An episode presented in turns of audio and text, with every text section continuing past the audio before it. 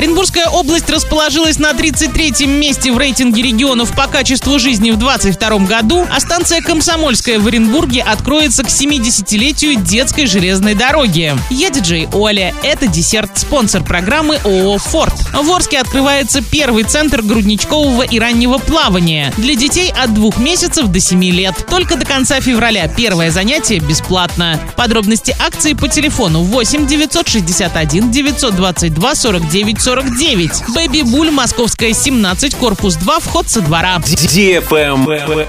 News. Оренбургская область расположилась на 33-м месте в рейтинге российских регионов по качеству жизни по итогам 2022 года. Таким образом, Оренбуржье на 7 позиций улучшило показатели по сравнению с 2021 годом. По итогам прошлого года Оренбургская область получила 52,9 балла. В 2021 году 48,6. Тогда регион занял только 40 место. Лидерами рейтинга регионов России по качеству жизни стали Москва, Санкт-Петербург и Московская область. Следом идут Татарстан, Краснодарский край и Белгородская область. В аутсайдерах рейтинга оказались Республика Тыва, Республика Ингушетия и Еврейская автономная область. Лайк.